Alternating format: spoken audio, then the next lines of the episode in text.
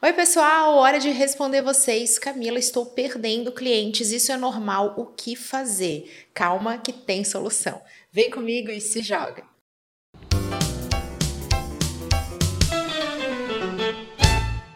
Como empreendedor, eu posso garantir que algo capaz de gerar preocupações reais é a perda de clientes. Eu não estou falando aqui daquele momento livramento, tem inclusive um conteúdo inteiramente dedicado a falar dos momentos que precisamos romper com clientes tóxicos e abusivos. Eu estou falando daqueles momentos que os clientes, muitas vezes sem dar motivos claros, simplesmente rompem e decidem não seguir com a gente. Eu sou Camila Renault, consultora de marketing digital, duas vezes eleita melhor profissional de marketing do Brasil. E ao longo desse conteúdo eu vou trazer para vocês quatro estratégias que vocês precisam adotar para entender o que está acontecendo para gerar essa perda de clientes e também conseguir reverter essa situação. A primeira delas é diagnosticar se você possui clientes desalinhados com a sua proposta de valor. É super comum entre os prestadores de serviço, especialmente na área de marketing, que a gente reclame dos nossos clientes. Ah, porque o cliente não sabe isso, o cliente não consegue pedir, porque eles são desorganizados, porque tal coisa acontece. Isso é super comum. E muitas vezes isso não é só culpa do cliente, é um efeito colateral do desalinhamento entre aquilo que a gente verdadeiramente vende e aquilo que o cliente acha que está comprando. A gente conseguir ser capaz de se posicionar e se posicionar é ocupar um lugar na mente desse cliente, desse potencial cliente e que ele compreenda exatamente os seus diferenciais, aquilo que você verdadeiramente vende, os seus benefícios tangíveis e intangíveis, é algo que é nossa responsabilidade. A compreensão é do lado de lá, mas somos nós nós que devemos comunicar isso o tempo todo. Aqui não vou dar uma de alecrim dourado, porque já errei muito isso. Durante muito tempo, eu vendia resultado, eu falava demais a palavra resultado em toda a minha comunicação. Era isso que eu ia reforçar. Olha, com consultoria de marketing digital, você vai ter melhores resultados. Com o tempo, eu fui compreendendo que aquilo que o mercado comprava na minha consultoria não era o resultado em si, e sim a validação, o acompanhamento, o entendimento do cenário, que é o diagnóstico, e por que não o desenho da das estratégias, aquilo que ia conduzir ao resultado. A palavra resultado raramente aparecia nos feedbacks que eu recebia dos meus clientes.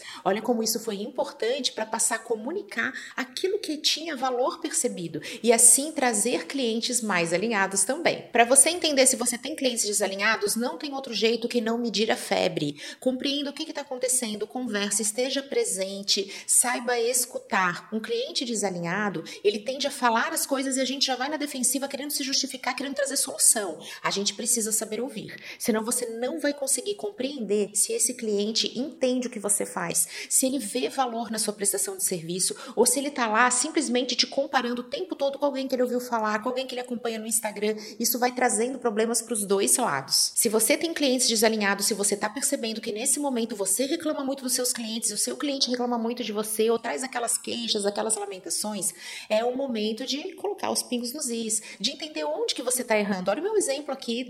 Olha, eu vou ser sincera, doeu perceber que eu estava errando, mas foi bom, foi muito importante porque eu pude solucionar, pude sanar isso a partir daquele momento. Então, bora para essa reflexão, entenda o que, que está desalinhado e aí passe a executar, passe a trazer uma melhoria para sua comunicação, seu posicionamento, aquilo que você oferta ao mercado também. Segunda estratégia, tenha métricas de resultado. É muito comum que eu escute, Camila, estou perdendo clientes. Quando você vai colocar na ponta do lápis, a empresa não está perdendo clientes, ela está no movimento natural. Mas pelo fato de ser fim de ano, começo de ano, ou aquele período de fechamento de mês, momento sazonal que dói mais em você, vem o viés confirmatório. Você passa a prestar mais atenção. Sabe aquela história de que toda vez que eu lavo o carro começa a chover? Está sempre chovendo, existe uma sazonalidade. Você que presta mais atenção quando o seu carro está lá limpinho. Métricas que você precisa acompanhar, a quantidade de leads que chegam, quantos potenciais clientes, aqueles que estão interessados na sua prestação de serviço, quantos deles estão chegando todo mês? Quantos clientes você perde? Que o nome técnico disso é churn rate. É uma taxa de clientes que você vai realmente deixando de atender ao longo do seu período mensal também. Olha como é que é importante também monitorar a quantidade de propostas que você apresenta e a quantidade de propostas que são fechadas. É o momento da sua contratação. Tudo isso tem que estar na ponta do lápis e ser acompanhado mês a mês, porque assim você consegue criar um referencial e também um histórico. E a partir partir dele que você vai ter clareza se você está efetivamente perdendo mais clientes ou se isso é apenas uma percepção. Justamente porque agora que nós temos as métricas quantitativas quantitativas, que são todos esses indicadores, a gente vai para as métricas qualitativas. É o momento de compreender quais são as justificativas e mapear os padrões que antecederam esse momento aí que vai ter a saída do cliente. Como é que estava tudo antes dele tomar a decisão? Estava tudo ótimo e de repente você sente que ele mudou de ideia? Ele trouxe algum motivo? Vocês fizeram alguma reunião de alinhamento? Vamos lá, é hora de olhar para esse histórico e para além dos números e encontrar o padrão. O que, que está acontecendo com esses clientes que decidiram romper o contrato com você? E aqui eu quero trazer um exemplo de uma aluna minha que presta serviços de marketing digital e que entre os seus clientes tem muitos empreendedores. Esses empreendedores sabem que sempre em dezembro vão pagar 13 terceiro aos seus colaboradores e que eles, por serem empreendedores, não receberão esse 13 terceiro. Isso é sabido racionalmente, mas na hora da tomada de decisão, emocionalmente a gente sente diferente. E ela precisava aplicar um reajuste de preço, que é algo muito comum que acontece com bens de consumo na nossa vida e a prestação de serviço também vai acontecer. É aquele ajuste inflacionário que acontece de um ano para o outro. Só que o que, que acontece aqui na vida real? Ela comunicava esse ajuste justamente no momento e que esse empreendedor estava pagando o 13 terceiro e sentindo que ele não estava recebendo. Olha só como compreender o seu cliente é essencial. Esse é um cliente empreendedor que toma decisões emocionais, que está sobre um grande estresse no final do ano e está ressentido porque ele sente que ele não está recebendo algo que é esse benefício para aqueles que são CLT.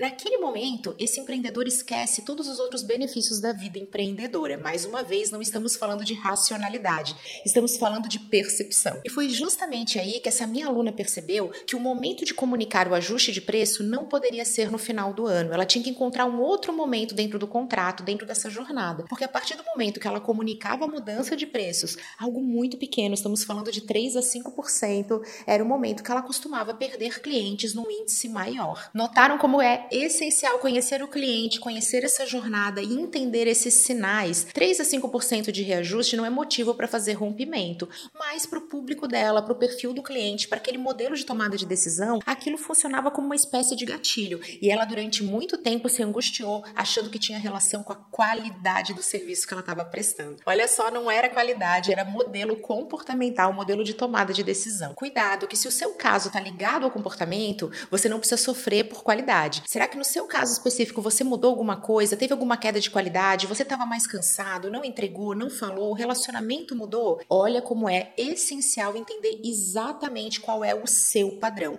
Não adianta se comparar com um coleguinha, não adianta perguntar para aquele amigo que também presta serviço. Olha para o seu histórico, para o seu cliente, encontra o padrão, é sucesso. E justamente aí que vai entrar a quarta estratégia, que é você entender essa jornada, esse ciclo de vida da sua prestação de serviço. É normal que exista um momento crítico na qual o cliente queira fazer uma mudança. Dentro de consultoria, a gente trabalha com projetos. Existem momentos que são críticos do projeto, momentos em que vai existir uma renovação, momento que vai acontecer um novo desafio, momento que a gente precisa buscar uma aprovação junto à diretoria. É um momento de descasamento. A equipe está super empolgada, querendo mais, e o diretor está precisando comprovar os resultados. São momentos diferentes, timings diferentes. Eu entendo muito bem essa jornada e ajusto toda essa negociação para esse cenário também. E o que, que você vai fazer com essa informação? Você vai ajustar o seu processo de vendas e você também vai ajustar o seu processo de marketing, a sua geração de leads, o momento que você aparece mais, o momento que você envia mais propostas, o momento que você qualifica a sua proposta e você pode fazer um serviço de maior valor agregado. Ao invés de disparar três, quatro propostas, você vai escolher qual cliente está mais aderente e aí sim poder buscar mais valor agregado, poder cobrar por um serviço que vai ter um investimento maior, mas também vai reverter em melhores resultados para esse cliente específico. Você vai estar tá trocando quatro clientes por dois. Isso não pode acontecer assim sempre ao longo do ano. Tudo é uma estratégia, tudo é um momento.